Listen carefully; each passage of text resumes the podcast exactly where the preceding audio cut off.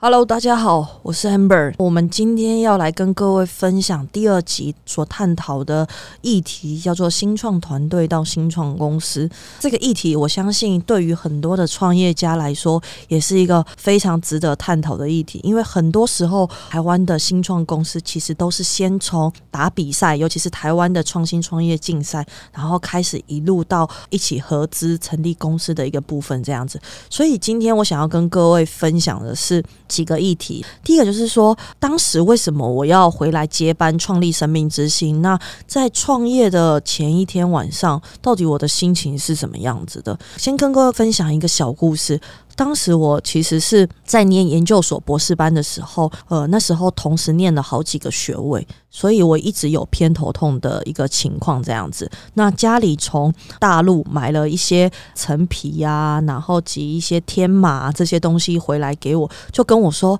：“amber，你这个东西你拿去泡水，泡水之后你就可以，然后喝，它会有安神镇定的功能，可以解决你偏头痛的一个问题。”这样子，当时刚好我在博士班的时候。我正在做一个呃动物实验，是癌症的动物实验。我把那个天麻陈皮泡水之后，然后去做了相对应的水萃。我把它的核心成分不是我自己吃，是我拿去喂小动物，去喂那个癌症的老鼠。结果我原本只是一个突发奇想，说让它来试试看有没有老药新用的一个一个一个发展方向。结果没有想到，真的被我赌对了，就是他们竟然对于就是伤口的修复及对于癌症的这样子的一个治疗上面，其实都有蛮不错的一个功效。那我就跟家里面讲说，这个好适合拿来发展产品哦，就是它已经有这么棒的，就是我们呃做的呃动物试验的数据，所以前面其实是因为这样子，所以我们公司为什么第一个产品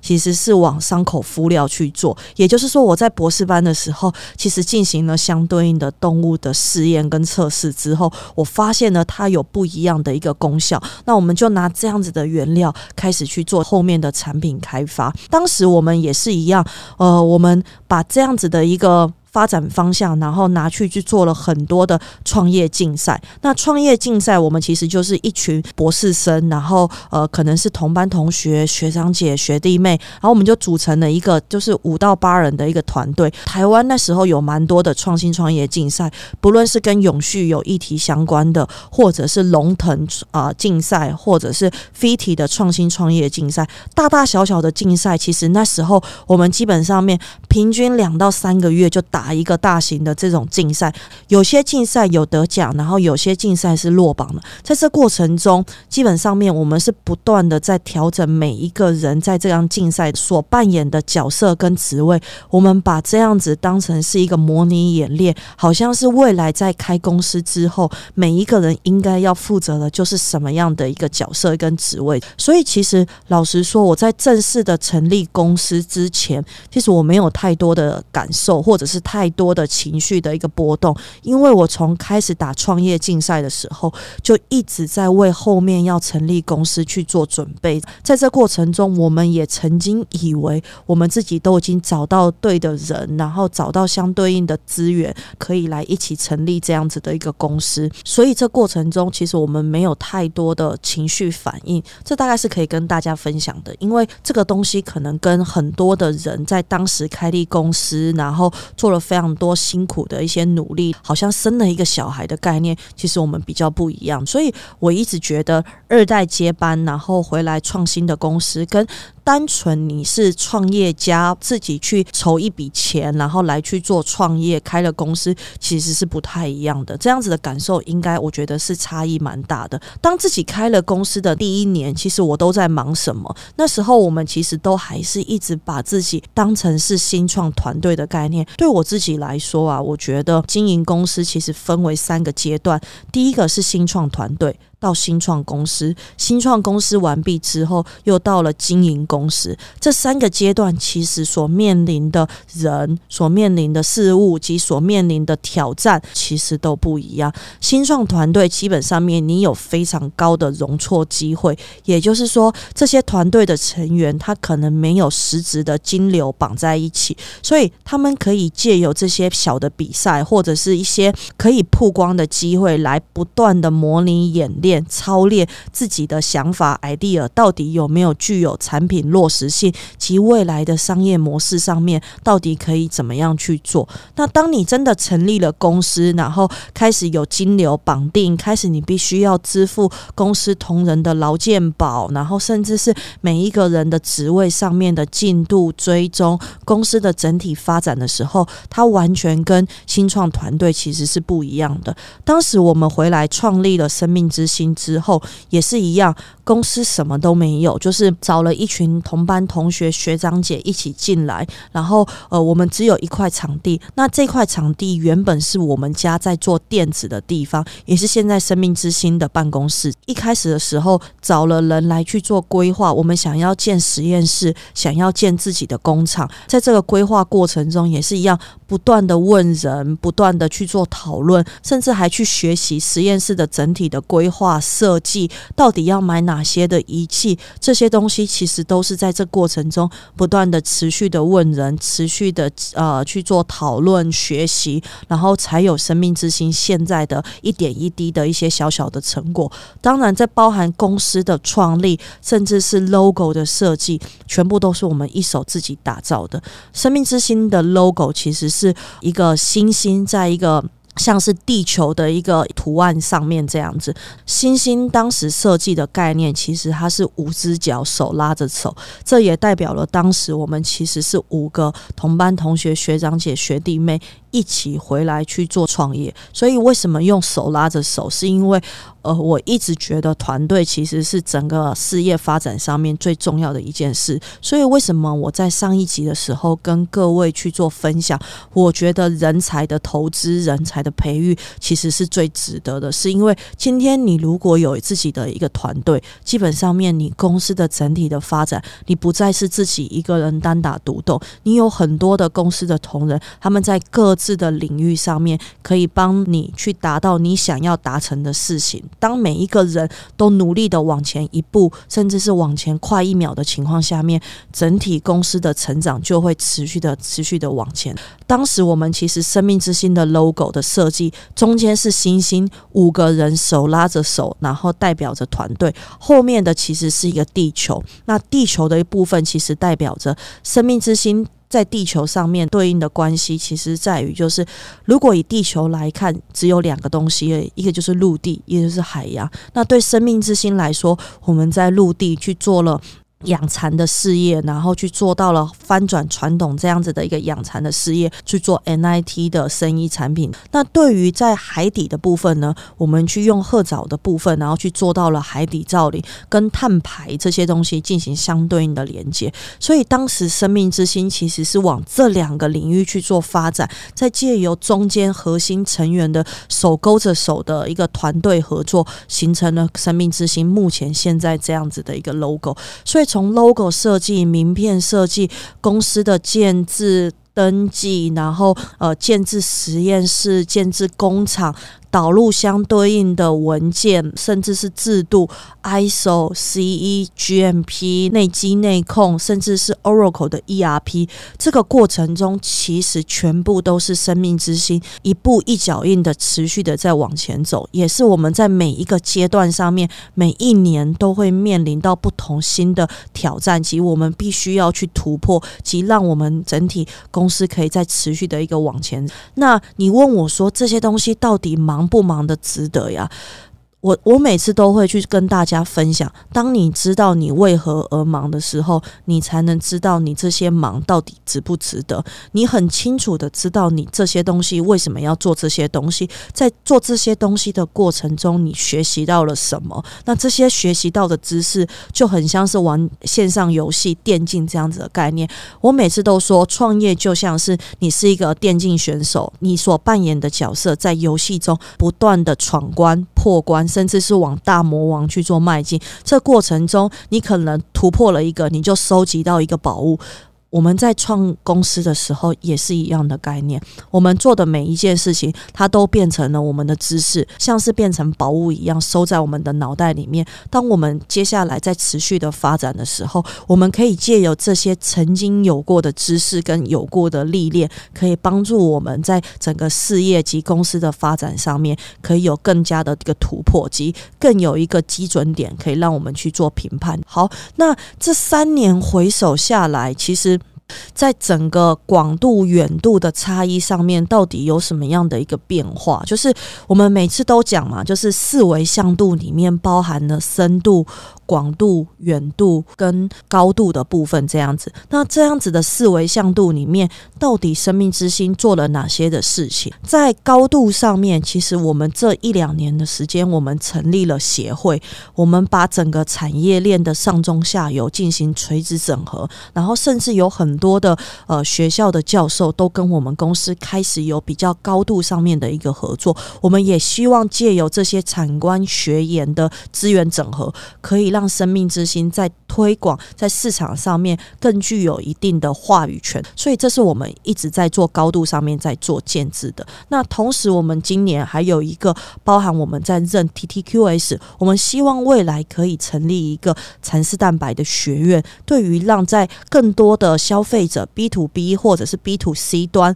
都可以对于蚕丝蛋白有更进一步的一个了解。那所以在高度上面，我们做了这样子的一个改变，而不再。是我们自己单打独斗的再去做推广，我们希望让整个产业界产官学员一起共好的情况下面，让大家一起把力量投资进来，我们一起去推广这样子的一个传统产业，进而可以翻转这样子的传统产业。好在深度上面，我们这几年来其实。跟我们一开始早期在做的东西，其实越来越不一样。我们早期的时候，刚刚我前面有分享到，当时为什么我要创业，在。创业前的时候，因为做了那个动物实验，发现诶自己做的动物实验好像真的可以往商品化去做发展，所以我们公司的第一个产品其实是呃蚕丝蛋白相关的伤口愈合的产品。那很多人都一开始问我说：“Amber，你发展这样子的伤口的产品，这不是一个超级红海市场吗？你为什么还要再发展这样子的一个产品？你一个后进者发展这样子的一个红海市场的商品，其实你没有任。”任何的利基点，但是当时如果我们一开始就往植入式的方向去做发展的话，其实相对应的，我可能五到十年对于公司来说都不会有任何的营收。大部分的新创公司其实面临到一个很大的问题，就是你能不能在前三年真的达成获利，或者是存活下来？这些事情，我觉得对于生计新创公司来说非常的重要。我觉得三年是一个门槛，接下来五年是一个门槛。接下来是十年，你在十年之内，甚至是五年之内，能不能真的对接到资本市场，借由资本市场的投资的情况下面，降低你家族投资的风险，或者是借由资本市场对于你的认可，你取得到更多的金流，可以去让你公司的整体发展的方向可以更快。当然，这个金流并不是乱投资，我们也必须要对资本市场的投资人进行说明，这些钱到底要花去哪里。好，所以在深度上面，我们从早期的开始简单的外商的产品，然后一直做到包含像是 Scaffold 生物支架，到三 D 列印的 Bio Ink、Cell Ink，到仿生皮肤。那仿生皮肤，我觉得是一个很棒，也是我们公司未来重点发展的议题。最主要是因为人其实都会老化，人老化的过程中，我自己觉得啦，器官农场未来是一个不可避免的趋势。现在很多时候是我们心脏有问题，我们会去做交叉比对，确定有谁的心脏可以捐赠给我们。然后这个时间可能花的时间都会相对应的长，你必须要等到完全的酶合，甚至是它的生物相容性到你的身体里面不会排斥的情况下面，才会做捐赠跟移植。如果有一天思考一下，就是你可以用你自己身体的细胞培养出相对应你自己身体的器官，把它储存在银行里面。当你生病的时候，你必须要更换器官的时候，直接从银行提出你自己的器官，然后植入到你自己的身体里面，减少了后面的风险排斥，甚至是一些可能因为时间然后等不及，没有办法去做到器官上面的更换的一些风险。那我觉得这个其实是人类在医疗的领域上面发展的下一个可以进展的一个蛮突破整个划世代的一个发展方向。那这一块其实也是生命之星这两到三年内我们持续的在做努力。所以仿生皮肤其实一直以来是仿生器官的前哨站。我们希望借由仿生皮肤的发展，未来可以真的落实往仿生器官去走。好，那在远度上面呢？远度其实对于生技公司来说，大家都希望往国际的市场去做发展。那你在现在的世代里面，你要如何往国际的市场去做发展？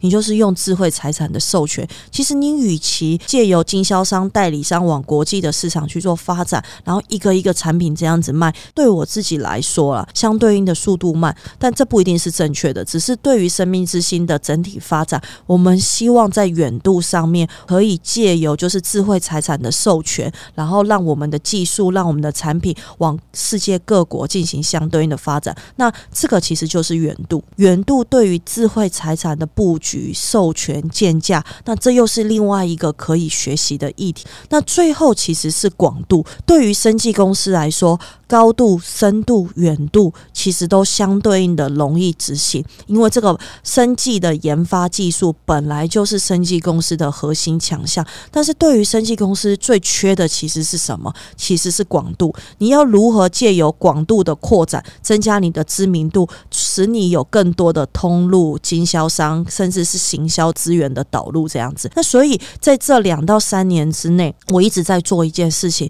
在后疫情时代，我觉得。Ecosystem 其实是一个非常适合发展的方向，因为 Ecosystem 的建立的情况下面，大家在整个这样子的团体里面，借由每一个人的优势来弥补自己的劣势，你自己的优势也可以弥补别人的劣势的过程中，其实就是打团队战，你不需要再做孤军奋战，每一个人都在这样子的团队跟组织里面借力使力，做自己最擅长的领域。举例来说，有些公司它的生技研发的技术很强，有些人他本身就是代工起家的，有些人他是通路很强，但是他找不到好的产品，所以每一个人其实每一间公司都有它的核心竞争优势，当然也都有它的劣势，所以在这样子的 ecosystem 里面，我们要如何借由自己的优势来弥补别人的劣势，或者是借借由快速的导入外部的资源来弥补自己的劣势所造成的企业经营的风。风险，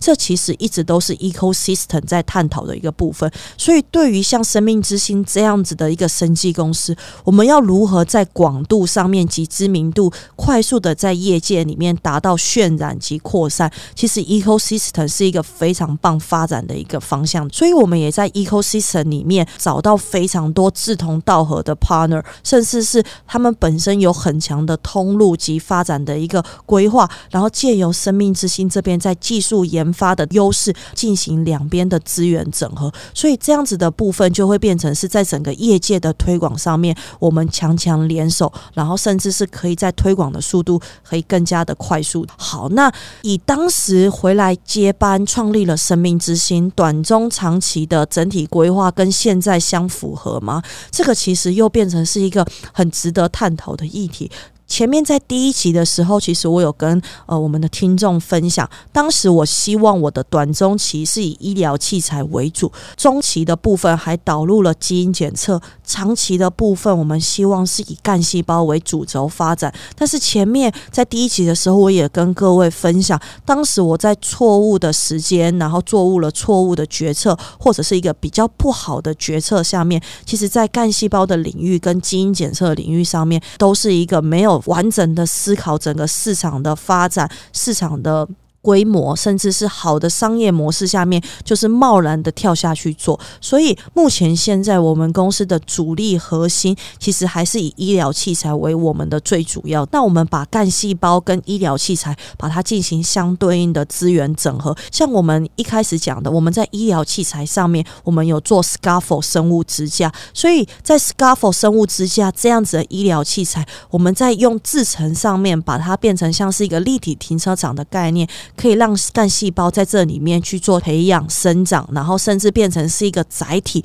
它未来在做一些牙周病啊、牙齿上面的植牙上面的一些治疗上面，它就可以借由这个载体，然后可以更。face 在它精准想要治疗的领域上面，那这个其实也是我们当时没有想到的。然后也是随着整个公司的发展，在这个动态平衡的过程中，我们不断的修正调整，然后甚至是不断的跟市场上面去做讨论，跟顾问去做讨论，跟专业的人士去做讨论，甚至我们跟消费者去做对话，知道我们到底要开发什么样的产品，或者是我们该做什么样的发展方向，其实。会是市场接受度最大，甚至是真的可以解决消费者或者是疾病患者他们所需要的痛点的部分。所以这几年来，其实我们公司的整体的发展方向其实变动非常的大，但主力的原料蚕丝蛋白还是我们一直在发展的一个部分。那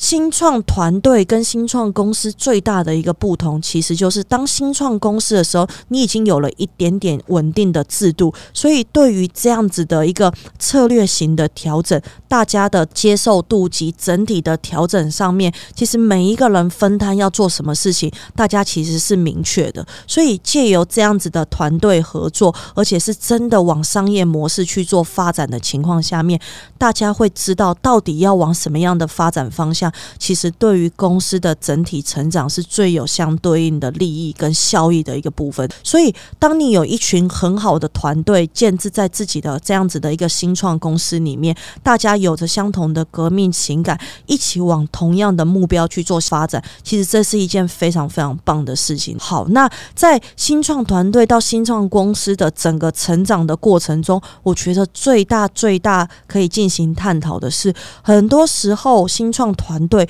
都会写了一份。自以为尽善尽美的 business plan 部分，就是我们讲的 BP。这个 BP 其实很多时候，就像我前面刚讲的解读基因的部分，就是我们也写了一份很棒的 BP，但是我们对于市场上面过度的乐观及过度的优化了我们的想法，所以后来在市场推广上面，其实并不如 BP 写的这么顺利，也不如 BP 上面规划的财务上面，包含收集案例都这么的如 BP 上面去说，所以 BP。P 只是一个拿来去做参考的一个范例及你的整个逻辑思考的一个同整，实际上面你还是要跟着整个社会的氛围、整个产业的发展，在动态平衡的过程中，然后持续的进行调整、优化，然后带着公司的同仁持续的往前。应该是说，新创团队到新创公司，它在本质上面，不论是在人员上面，甚至是在金流上面的绑定。甚至是对于公司的核心的认同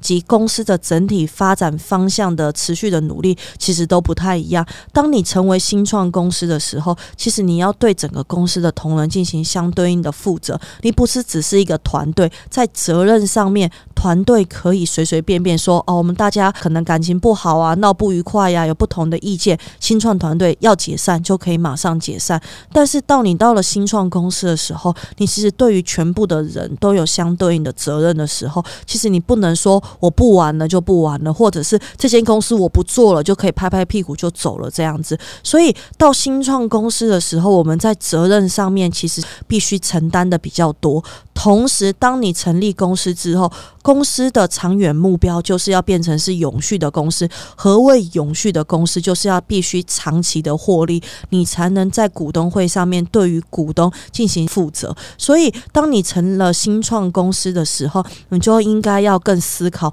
你的 business plan 及你的商业模式是不是真的可以变成是你的获利模式。在过程中，你是不是能自给自足，借由自己在市场上面的价。价值体现，甚至是变现的部分，来养你自己这间公司，让这间公司在业务端、在公司治理端都可以持续的一个成长，而不只是在把时间花来在吵架，或者是去打一些竞赛，然后这些竞赛对于就是公司的整体成长，可能也没有太多的实质的效益，所以它在整体的本质上面及逻辑思考上面，已经是完全两个不一样的发展方向。那我们也希望，就是从新创团队到新创公司，直到接下来下一个议题我们会讨论的，在经营公司上面，这三个是完全不同的领域跟规模，也是不同的。团队，尤其是创业者，他会面临到的不同三个要发展的一个时期。那每一个时期，你所看重的点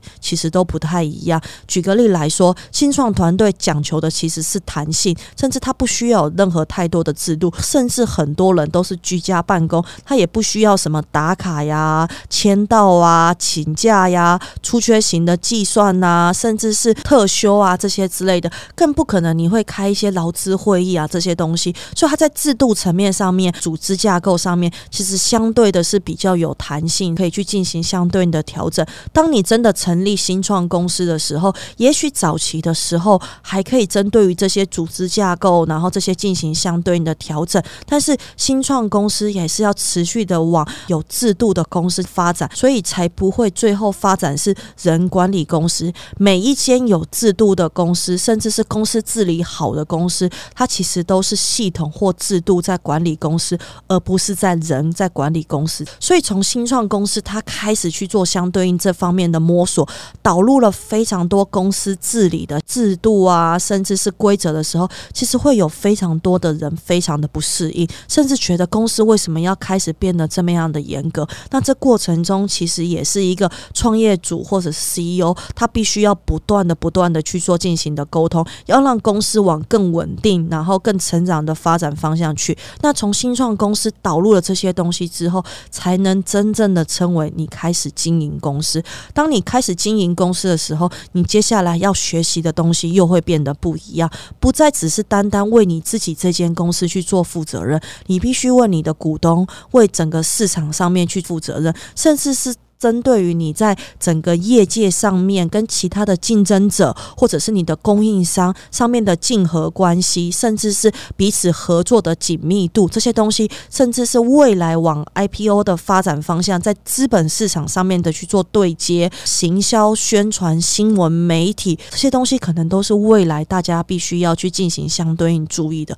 现在其实随着网络越来越发达，其实资讯的流量跟资讯的变现也变。变得越来越重要，所以我们每次其实都在讲，其实现在的社会资本不外乎就讨论了两个两件事情，第一就是人流，第二就是资讯流。不论你是经营什么样的公司，如果你手上能握有着人流跟资讯流的情况下面，你都能让你公司去进行变现，甚至有更好的商业模式的体现。好，所以今天在这一集里面，我们讲了蛮多，就是从新创团队到新创公司的不同，在这过程。中哪些东西要去做注意、留意，甚至在这样子，我们公司从零到一，就是从新创团队到新创公司的这样子的一个发展路程中，我们到底经历了哪些事情？那这些事情，我们也希望可以让各位听众们了解，当时我们做了哪些事情，然后做了哪些的决策。那这些决策到底对于我们的未来？造成了什么样的影响？包含直至今日，我们都一直持续的在往经营公司去做发展。一间。好的公司，它其实是可以往百年企业去做发展，它不会只是可能只是一两年的公司，两三年的公司，它可能就收掉，或者是被别人并购 N A 这样子。我们一直希望我们可以发展的是一个百年的公司，不论人怎么去做流动，但是公司的治理，甚至公司的整体的发展方向，都可以持续的往前。即便有一天我不在生命之星了，或者是我去开了其他的公司的情况下面，都能让生命命之心，持续的、持续的往前走。那这个才是经营公司的一个整体的一个本质。那我们也希望借由这样子的一个整体历程的经历走过，甚至是突破，我们希望可以让公司变得更加的一个稳定。这样子，所以今天的分享大概就到这边。那我们也希望我们的听众可以在这过程中了解到一些呃我们曾经经历过的事情。那我们也希望各位听众可以持续的追踪我们，或者是关注我们。我是 Amber，那感谢大家，然后来听我们第二集的陪 Amber 上市的呃 Podcast 的部分。这样子，我们下一集见，拜拜。